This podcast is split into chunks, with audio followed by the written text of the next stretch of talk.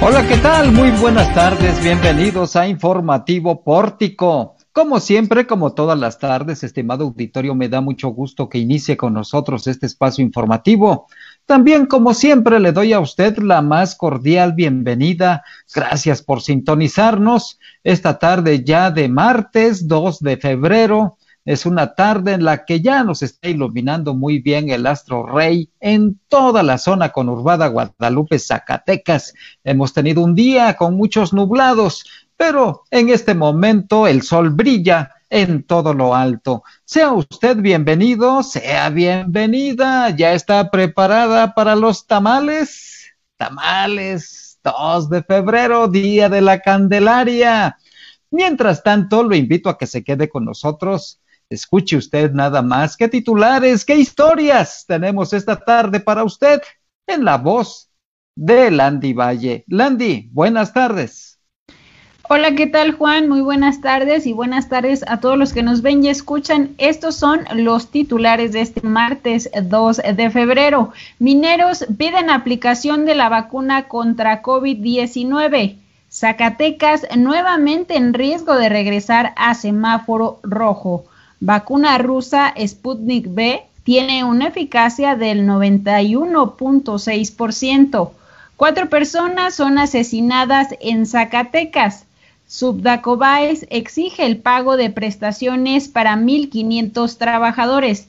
Esta tarde tenemos entrevista con Melanie Macías Cortés, una joven transgénero que compite por una diputación federal por el partido Redes Sociales Progresistas.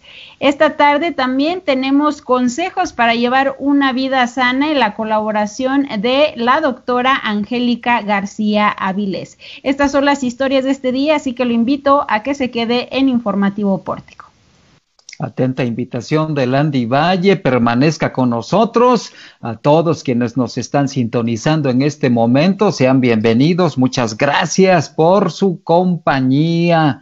Este día en Zacatecas y especialmente en la zona conurbada se generó un caos vial. Sí, escuchó usted bien, un caos vial en medio de esta pandemia en la que pocos, pocos automóviles circulan cotidianamente, pero esta mañana lo que sucedió fue una manifestación, una especie de caravana vehicular por parte de trabajadores mineros que llegaron a Zacatecas, se plantaron en la delegación del Instituto Mexicano del Seguro Social e hicieron fuertes pronunciamientos en voz de su dirigente Carlos Pavón.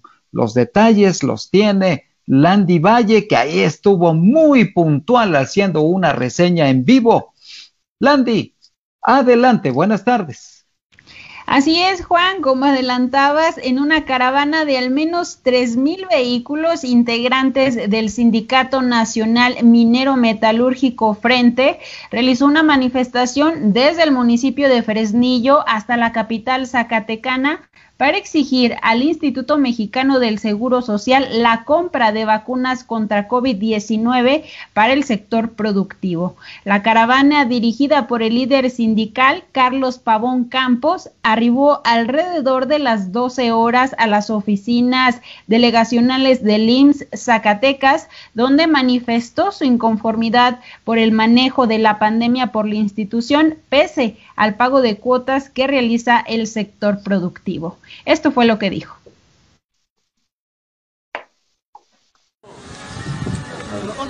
Por eso estamos aquí, para que nos escuchen y hagan y entiendan que la vida de los mexicanos no debe ser manejada con las patas, debe de darse la atención que requiere.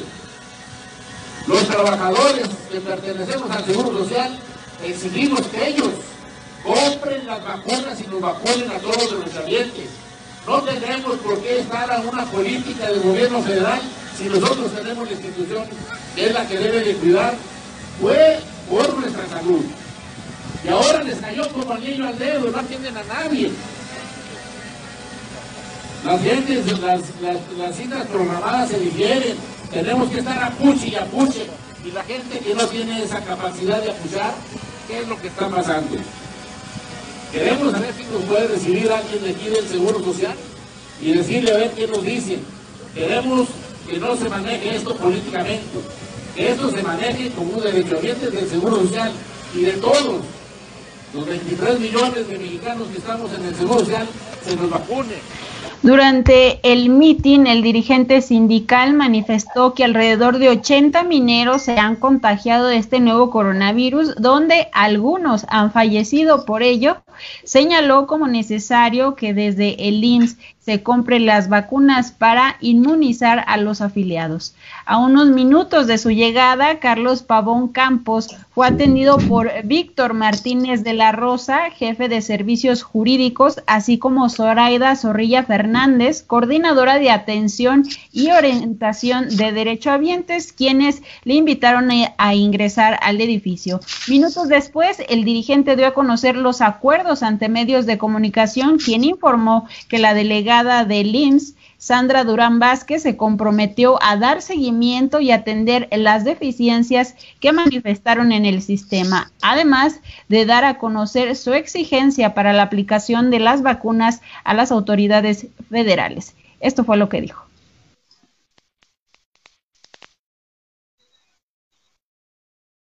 La doctora va a ir allá a a ver qué está pasando y se compromete a darle una acción inmediata. Y revisar qué está pasando con los enfermos de COVID, porque está sucediendo eso. Vamos a darle, eh, este, a ver qué sucede, vamos a estar pendientes, los compañeros que están en, ahí eh, pendientes de todo esto. Y lo de la vacuna, pues sabemos, entendemos que no es cosa de ella. Lo va a subir, hasta quizá con el mismo presidente de la República para hacer el comentario y nosotros vamos a esperar qué es lo que nos dicen y si no, pues vamos a continuar. Eh, ¿Hasta cuándo esperarían? Bueno, vamos a esperar una semana o, a ver qué, vamos a estar comentando con ella en qué momento lo comenta y que lo comente con el director del Seguro Social también y es un derecho que nosotros no sentimos, es un derecho que tenemos.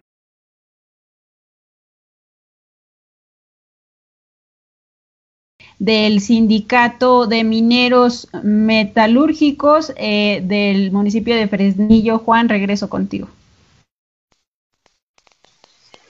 Oye, pero qué movilización y qué caos generaron en la zona conurbada, sobre todo en esa zona de Tres Cruces, Gavilanes, en la zona conurbada Guadalupe, Zacatecas, y también Carlos Pavón hizo, como ya se escuchó, serios cuestionamientos y críticas a la campaña, o mejor dicho, a la estrategia de vacunación del gobierno federal, Landy.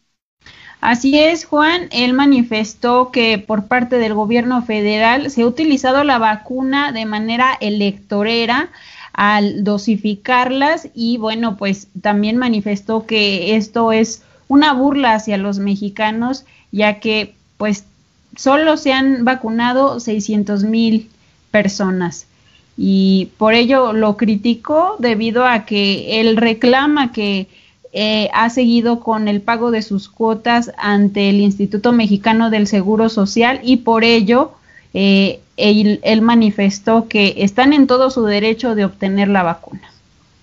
Exactamente, es un, señalamiento muy puntual el que hace el señor Carlos Pavón, líder de este gremio minero, priista, por cierto, y eh, la verdad tiene razón, se están pagando las cuotas obrero patronales con toda puntualidad y los trabajadores están haciendo sus aportaciones respectivas y no se, no se vacunan, no, no está generando pues eh, un efecto positivo esta campaña de vacunación de la cual vamos a hablar en un momento más. Gracias, Landy. Mientras tanto, voy a otro tema a propósito de esta pandemia del COVID-19 que nos tiene todavía muy, muy confinados, arrinconados, asustados, temerosos. Muchos sentimientos ha generado entre la sociedad mexicana esta pandemia. Pero aquí en Zacatecas, podríamos regresar a semáforo rojo porque el comportamiento del COVID-19 está incrementándose. Jesús de Ávila tiene los detalles. Jesús, buenas tardes. Muy buenas tardes, Juan. Pues para comentarte esta noticia, pues nuevamente el Estado se encuentra entre las entidades con riesgo a regresar al semáforo rojo nacional, según informó el titular de la Secretaría de Salud durante la conferencia de prensa de este lunes, pues señaló que ya son tres semanas en las que los contagios no han descendido, se mantiene en la línea de los 800 contagios, 855 para ser exactos durante la última semana de enero, 18 más que la cuarta semana de este mes en contraste y afortunadamente también bajaron los contagios, perdón, los decesos. Se habían presentado 94 las últimas dos semanas, afortunadamente la pasada hubo solo 76, 11 personas en promedio pierden la vida a diario en Zacatecas.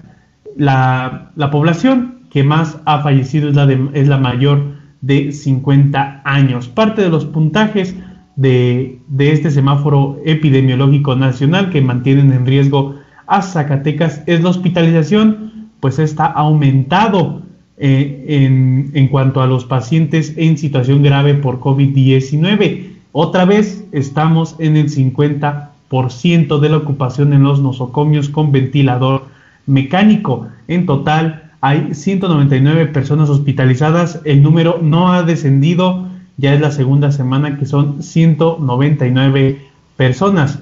También y por último declaró que si bien se han vacunado 12.000 trabajadores de la salud, aún falta aplicar la segunda dosis de la vacuna, lo que se espera que en las próximas dos semanas llegue el biológico que permita que los profesionales médicos pues estén totalmente inmunizados. También invitó a visitar la página del gobierno de México para registrar a los mayores de 60 años para que reciban la inoculación contra la COVID-19. Juan, ya está este registro para las personas mayores de 60 años que requieran o más bien que quieran vacunarse contra la COVID-19. Regreso contigo, Juan.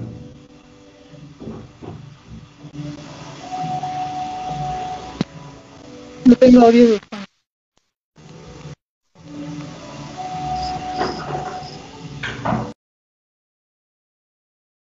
Presenta Jesús mucho riesgo en Zacatecas, el comportamiento de la pandemia está a la alza y es una situación que nos debe mantener no solamente preocupados, sino ocupados en las medidas sanitarias correspondientes. Hay que, hay que tener mucho cuidado con esta pandemia. Lo hemos dicho en reiteradas ocasiones aquí en Informativo Pórtico. Sí, como lo has mencionado Juan, ya son varias veces que decimos que se deben seguir las medidas sanitarias. Se han relajado un poco, también lo dijo el secretario de salud, por lo cual pues hay que seguir, a pesar de que exista vacuna, el virus, el virus sigue, sigue presente y se puede seguir contagiando. Gracias Jesús, regreso contigo en un momento más. Mientras tanto voy a la información nacional porque precisamente a propósito de esta pandemia, este día el secretario de Relaciones Exteriores del Gobierno Federal, Marcelo Ebrard Casaubón, informó que por medio del mecanismo COVAX, México recibirá en el primer semestre de este año, escuche usted, entre 6.4 y 10.9 millones de vacunas contra el COVID-19 y será de febrero a marzo que se prevé que arriben a nuestro país en un inicio alrededor de 1.6 y 2.7 millones de dosis. Dijo textualmente, el viernes 29 de enero nuestro país recibió la confirmación de que en el primer semestre de 2021 vamos a recibir entre 6.4 y 10.9 millones de dosis en el primer semestre de 2021. De estas, entre 1.6 y 2.7 millones de dosis llegarán en febrero. Casaubon, eh, Brad Casaubon señaló también lo siguiente, estamos esperando que la Organización Mundial de la Salud expida, escuche usted, expida la licencia de uso de emergencia para la vacuna y es ese momento nos dicen cuántas llegan y qué día. Lo importante es que es inminente su llegada en febrero y marzo. La verdad es que ahora sí, como se dice popularmente, se la están jugando en el gobierno federal, puesto que todavía no hay una certeza de que esta vacuna esté aprobada por los organismos internacionales de salud pública, por la Organización Mundial de la Salud. Sin embargo, están recurriendo a este esquema de emergencia para que pueda venir.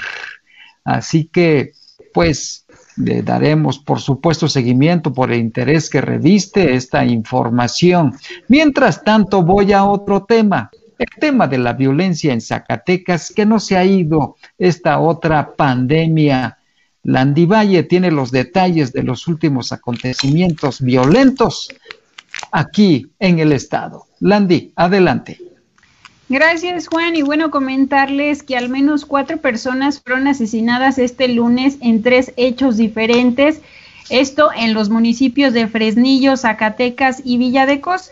La Secretaría de Seguridad Pública del Estado dio a conocer que la capital zacatecana se localizó a un hombre y una mujer sin vida, esto en la colonia Lázaro Cárdenas, sobre el callejón Francisco Goitea. Al lugar acudieron elementos policiales quienes informaron el hecho.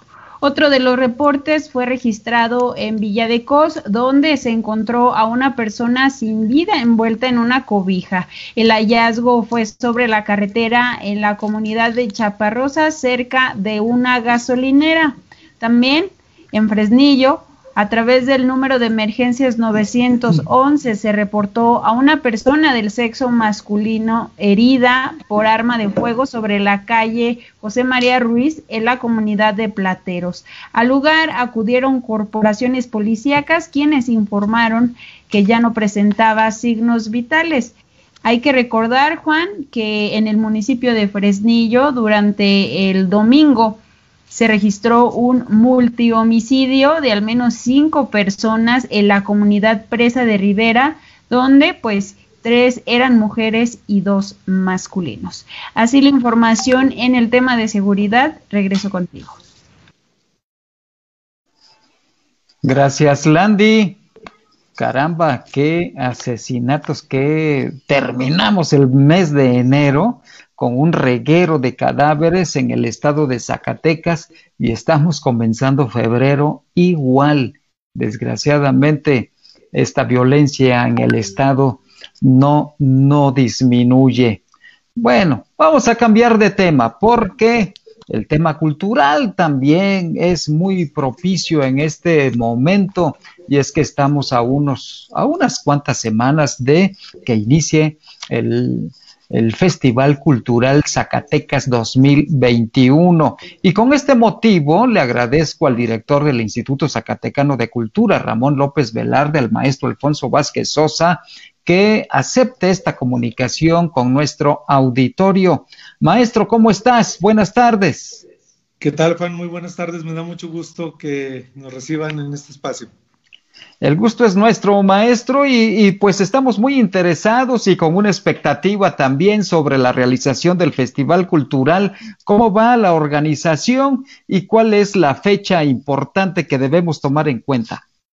Claro, bueno, pues tenemos que partir del antecedente que fue el 2020 con la suspensión de prácticamente todas las actividades quedaron en un inicio postergadas eh, recordemos que teníamos ya anunciados algunos artistas y que por la cuestión de la pandemia, todo lo que ya conocemos se tuvo que quedar en suspenso, no así en el caso de muchos artistas locales que a lo largo del año se fueron eh, pues programando en las fechas de diferentes festivales como el de rock, el de jazz y blues, el del corrido, eh, algunos eventos de música de cámara, las actividades de teatro y los foros infantiles.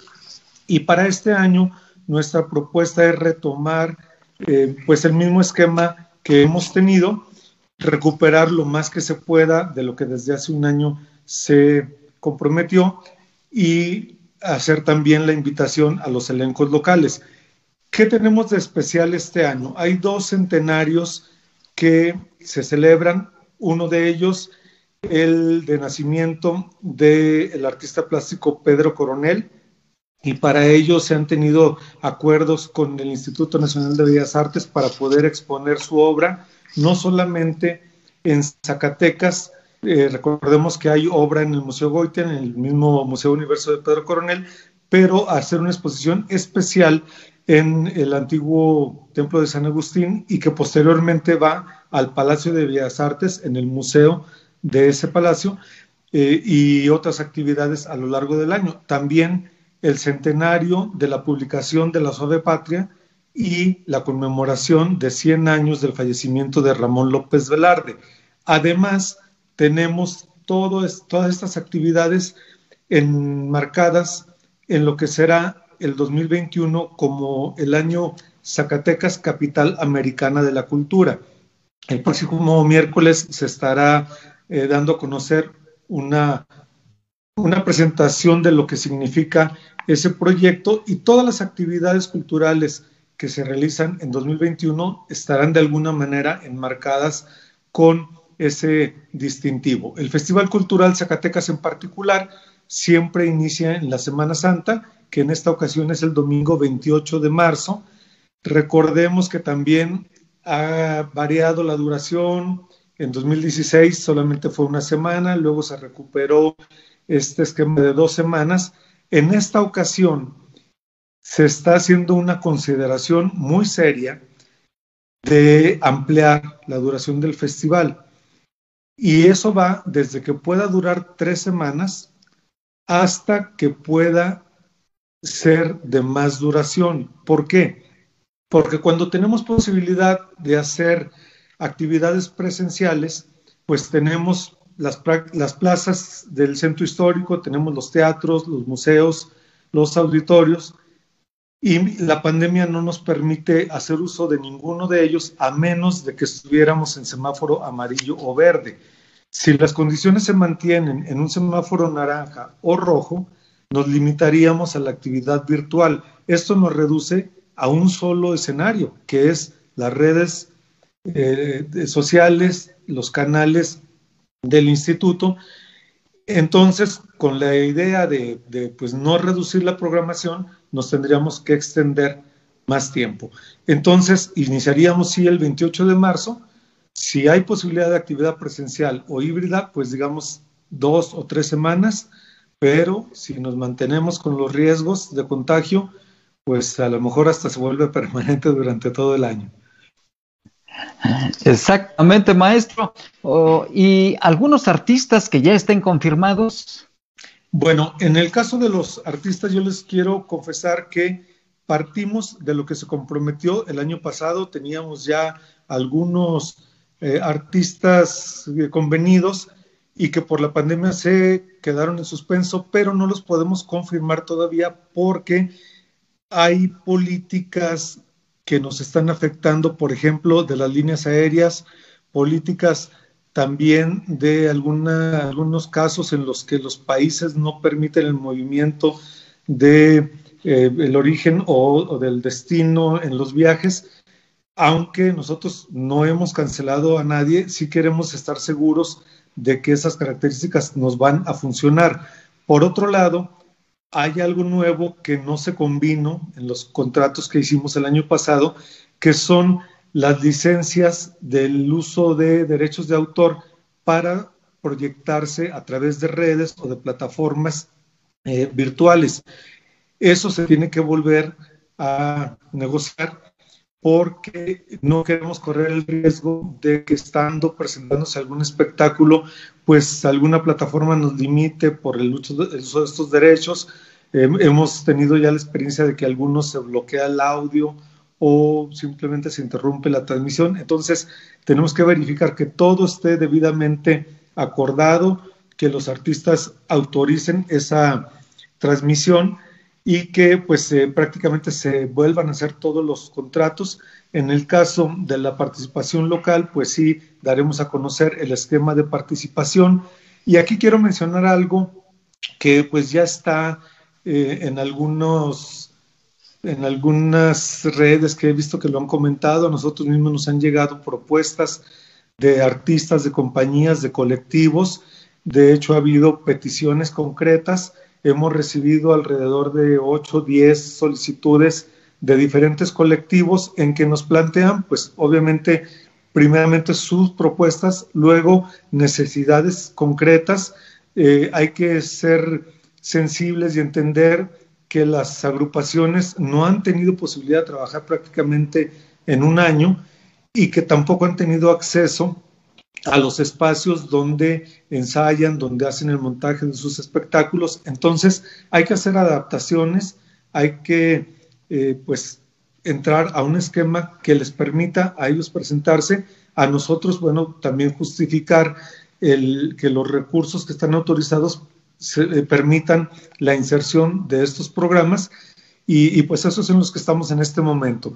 Eh, yo creo que más tardar en una semana estaremos dando a conocer cuáles son los criterios con los que podemos insertar la participación local, siempre buscando la inclusión, buscando que el mayor número de grupos locales pueda estar incluido, pero sin perder esa característica que ha tenido el festival de criterios de calidad, que se apegue a lo que pues ha sido ese programa de Festival Cultural Zacatecas, porque ya hay lineamientos establecidos, hay bases de participación, pero al final de cuentas lo que buscamos es que sea un buen festival, que sea diverso, que tenga eh, la mayor eh, diversidad de disciplinas y que lo podamos disfrutar el mayor número de personas. Mientras tanto, maestro, oiga, qué bien que está contemplado los artistas locales con este esquema naturalmente de, de, aceptación. Y si le parece, la próxima semana nos ponemos en contacto para complementar esta información y darle seguimiento. Como no, muchísimas gracias. Y por lo pronto, mañana esperamos nos acompañen a las siete y media de la noche para conocer el esquema de, lo que será Zacatecas Capital Americana de la Cultura 2021. Claro que sí, maestro Alfonso Vázquez Sosa, director del Instituto Zacatecano de Cultura del Gobierno del Estado de Zacatecas. Gracias por esta comunicación. Voy ahora a otro tema y tiene que ver con la movilización que hoy se generó, se registró en la zona conurbada porque también maestros del Subdacobaes se manifestaron y Jesús de Ávila tiene los detalles. Adelante, Jesús. Como lo mencionas, Juan, parte de este caos vial que se generó el día de hoy en la ciudad de Zacatecas fue por esta otra manifestación del Sindicato Único de Personal Docente y Administrativo del Colegio de Bachilleres del Estado de Zacatecas. Principalmente, bueno, este sindicato tomó las instalaciones centrales del Colegio de Bachilleres por la falta de pago en dos bonos. Uno, el bono de puntualidad y asistencia y otro, el de días laborales no disfrutados. Estos dos bonos son los que hacen falta pagar a 1.500 trabajadores, lo que representa una afectación de 10 millones de pesos. Estos 10 millones no se han dispersado tanto al personal agremiado al sindicato como al personal de confianza. Por esto, el día de hoy se realizó esta caravana de automóviles, alrededor de 50 automóviles, un poco más, salieron desde las oficinas de El Cobaes hasta la Secretaría de Finanzas precisamente para exigir que se disperse este recurso, según nos dijo Gerardo García Murillo, el secretario general del Subda Cobaes. Pues coincidió, coincidió la llegada de los manifestantes de Fresnillo con el de esta movilización del sindicato de personal docente y administrativo. Entre las 10 y media de la mañana y las 11 de la mañana fue un caos ahí en el bulevar Adolfo López Mateos de los dos sentidos. Incluso pues hasta mediodía siguieron estos bloqueos, unos de un lado rumbo a Guadalupe y otros rumbo a Zacatecas, Juan. Sí, sí, sí, sufrimos ese caos, lo vimos. Muchas gracias, Jesús. Y esta tarde es martes, naturalmente, y es momento de escuchar los consejos para llevar una vida sana de la doctora Angélica García Vilés, a quien le doy la más cordial bienvenida. Buenas tardes, doctora. Adelante. buenas tardes, Juan. ¿Cómo están todos? Oye, pues el otro día. Muy bien, muchas gracias, doctora. Afortunadamente hasta ahorita. Qué bueno. Oye, días pasados estuvimos platicando de los buenos propósitos y de la paz mental y todas esas cosas. Y ándale, que hoy es 2 de febrero. Y pues si fuimos a la rosca, también nos toca a algunos pagar y a otros disfrutar del pagano, ¿verdad? Sí. Y pues sí, esta es una fiesta que se lleva a cabo todos los años y en muchas partes del mundo, especialmente por los creyentes católicos. Esta fiesta del 2 de febrero se conoce como la fiesta de las Candelarias o la fiesta de la luz en otros lugares o fiesta de las candelas, que son velas. Esta celebración se ha ido modificando en distintas, partes del continente, pero el festejo principal sigue siendo el mismo y que está marcado por dos acontecimientos bíblicos, que es la presentación de Jesús en el templo y la purificación de la Virgen después del parto. Eh, desde el punto de vista cultural e histórico, eh, nosotros como católicos pues debemos de conocer cuál es el significado, ¿verdad? Porque casi todo mundo nada más sabemos que si te tocó el niño Dios en la, rosca, pues hay que pagar. Pero la verdadera esencia de este festejo es precisamente este origen bíblico que comentamos. Según el Nuevo Testamento, el 2 de febrero es la fecha en el que se cumplen 40 días del nacimiento de Jesús lo cual significa el término de la cuarentena de la madre y el término del ritual acompañamiento del niño, que era cuando lo presentaban al templo en los 40 días. En Jerusalén, esta festividad de estos 40 días se realizaba llevando velas encendidas a la iglesia del Santo Sepulcro como parte de la presentación del niño Jesús. Años después, a finales del siglo XV, Dos pastores encontraron una imagen de la Virgen María a la orilla del mar Canarias en España y entonces se eh, hizo muy evidente y se hizo ya una tradición en esa parte del continente europeo. Después de la aparición y en conjunto con la presentación del niño Jesús y la purificación de la Virgen, se comenzó a celebrar la fiesta de la Virgen María de las Candelarias. Esta tradición llega a América, obviamente, pues después de la conquista, y en México tiene además que ver con un ritual gastronómico. Esto tiene su explicación. Los alimentos presentados para el festejo, en este caso, están hechos de maíz, que es un ingrediente de origen prehispánico. En el calendario azteca, el 2 de febrero, además, coincide con el día en que se celebraban diversos dioses.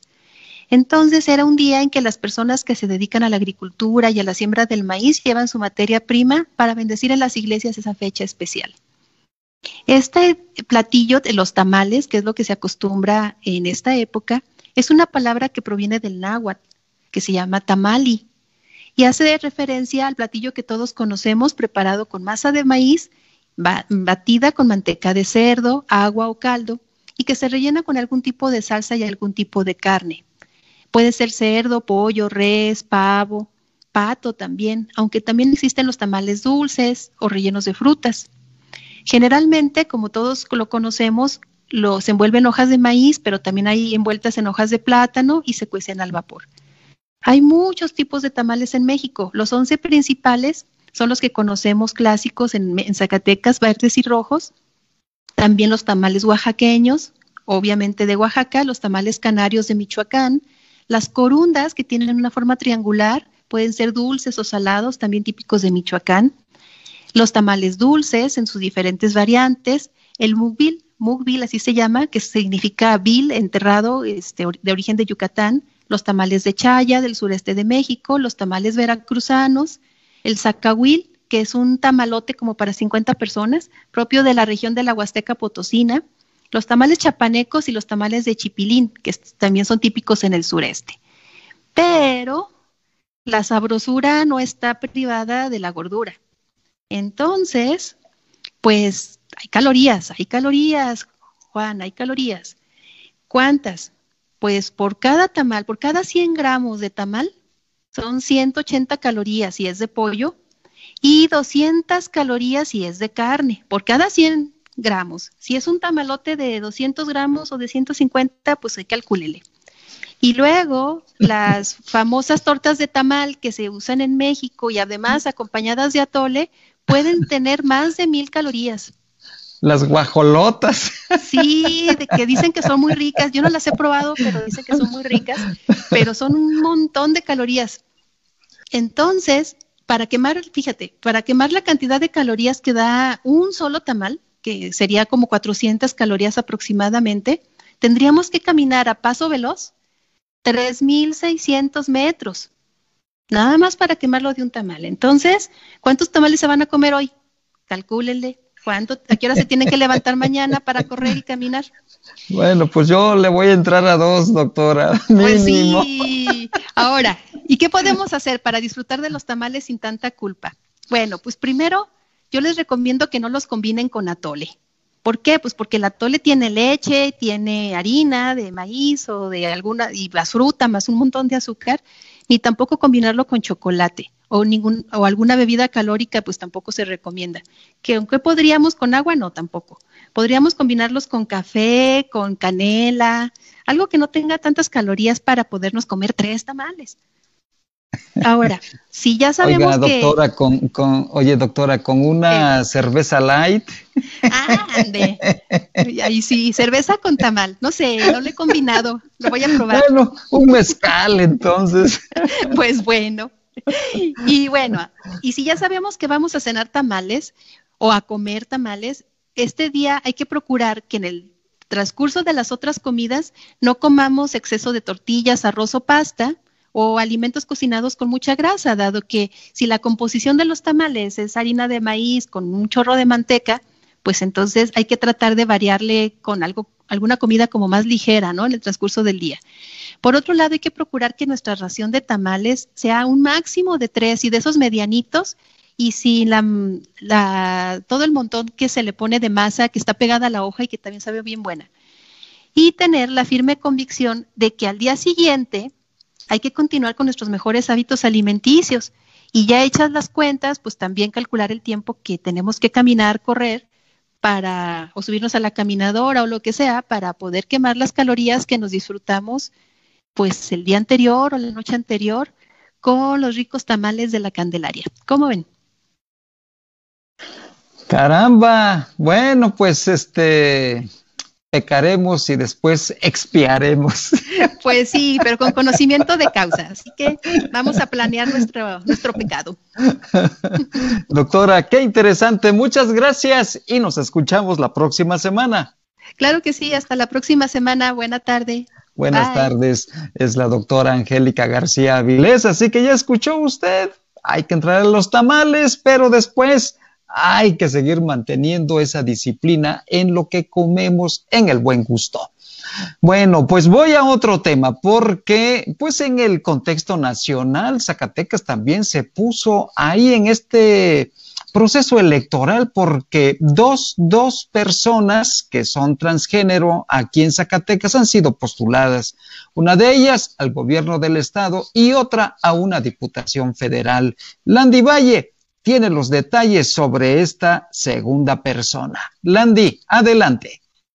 Gracias Juan y bueno comentarles que con tan solo 23 años la joven transgénero Melanie Macías Cortés busca ser diputada federal por el Distrito 4, esto en el partido Redes Sociales Progresistas. Esta tarde tuvimos contacto con ella y nos habló de sus aspiraciones. Escuchamos lo que dijo.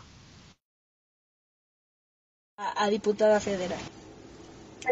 Para, para postularme me inspiró pues toda esta vivencia que traemos la comunidad LGBT de discriminación, de restricción de derechos, creo que y como joven también puedo hablar de las de las carencias que tenemos como estudiantes y como ciudadanos. Creo que creo que crear un cambio y crear un impacto positivo en la sociedad es lo que más me ha inspirado. Muy bien, ¿cuántos años tienes? ¿Te escucho joven? Sí, tengo 23 años. Voy a cumplir 24 en abril. Actualmente, ¿a qué te dedicas? ¿Qué haces? Profesionalmente me dedico al área del maquillaje. Este, tengo siete años maquillando, soy maquilladora profesional y este, soy estudiante de la carrera de Derecho. Estoy en décimo semestre, ya estoy por concluirla. ¿Estás aquí en la Universidad Autónoma de Zacatecas? Sí, aquí en Zacatecas. Muy bien. ¿Eres originaria de aquí de la capital o, de qué municipio? No, nací en la ciudad de Aguascalientes, pero todo el tiempo he radicado en el municipio de Loreto, también perteneciente aquí a Zacatecas. Muy bien. Este.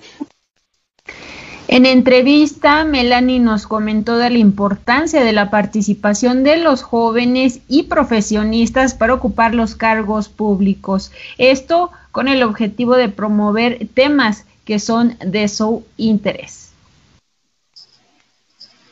Eh, pues interesante, interesante. A los jóvenes a participar. Creo que este el hecho de ver siempre a las mismas personas en los partidos políticos, el hecho de ver que no hay ningún cambio, creo que a los jóvenes nos desanima y nos hace no interesarnos en las prácticas políticas del, pues en sí del país en general.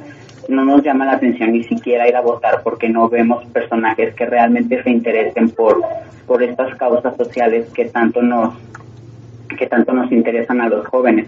Medio ambiente, el cuidado animal, este, esta inclusión a todas las personas, porque creo que estamos en tiempos de, de no discriminar de, que todos tenemos los mismos derechos, todas las personas tenemos los mismos derechos.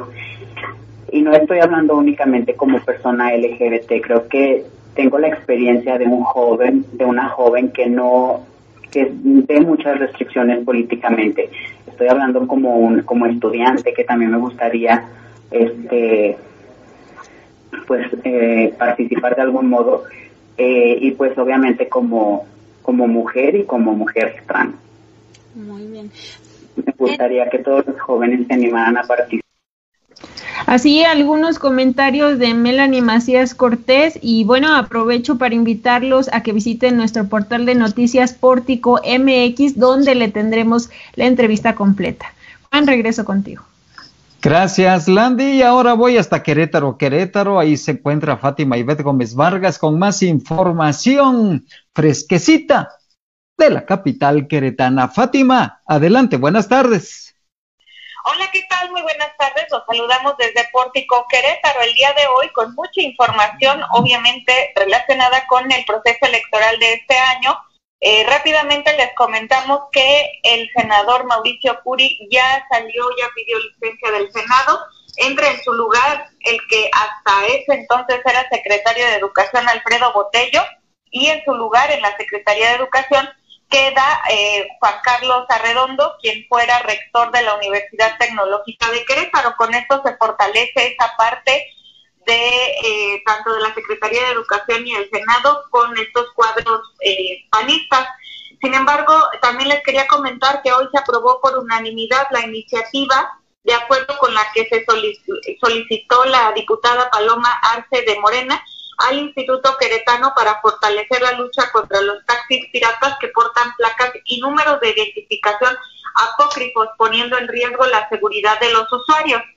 Ella había insistido desde hace bastantes meses en esta iniciativa para poner en orden, a, no se tiene una cifra oficial de números de taxistas piratas o apócrifos, sin embargo ella comenta que en las pláticas que ha tenido con las asociaciones de taxistas, ellos comentan que puede ser una cantidad arriba de mil en toda la zona metropolitana de aquí de Querétaro.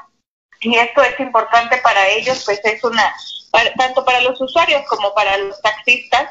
Y ella es una de las que figura, la, diputada Paloma Arce, estuvimos hoy en entrevista, eh, sigue con la intención de contender por la capital queretana con el grupo de Morena eh, todavía no está, está abierto el registro, pero todavía hay una definición hacia el interior del partido. Sin embargo, ella pues ha trabajado desde, es, uno de, las, de los personajes que más ha trabajado tanto en la legislatura como en la, la sociedad de aquí de la capital queretana.